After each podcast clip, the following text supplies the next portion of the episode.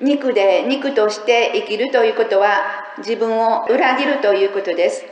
まあ、これを聞いて今に至ってもそんな大げさなという思いが出てくるならばもうそれはあなたの意識の世界がまだまだ地獄の奥底に沈み込んでしまっているという状態だと言ってもいいと思います。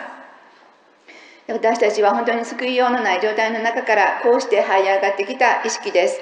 そんな自覚もないまままたその今の肉を置いていくということでしょうか。えこれは本当にもったいないです。潜在一遇のチャンスという表現を思い起こして自分を大切に思って生きてください自分を大切に思って生きていくということですね、えー、自分の中の優しさぬくもりを捨て去ってきたことを心から心から自分に詫びてください誰も何もそんなあなたを責めはしませんただ信じて待っているだけですそんな波動の世界を心が受け取っていけばもう何とも言えない思いになります。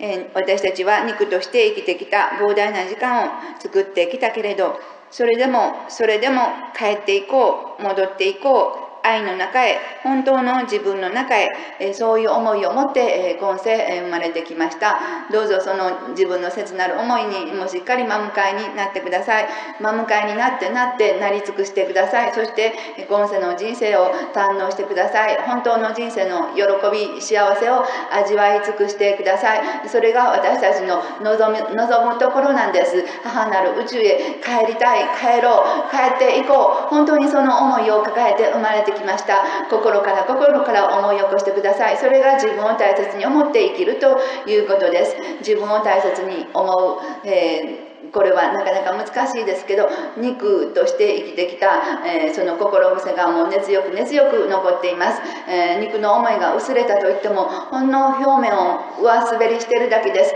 まだまだ心の奥底に肉の思い、えー、ブラックのエネルギーがしっかりと根付いています。そのブラックのエネルギーをどうぞどうぞいかなる時も自分の中で愛へ帰ろうと力強くしっかりと呼びかけてください。肉に流されるのではなく肉に流れながら自分の本当の思いと共に生きてください、えー帰っていこう戻っていこう愛の中へ本当の自分の中へ、えそういう思いをどんどんどんどん自分の中に広げていってください。そういう瞑想が、えできるようにあのなってください。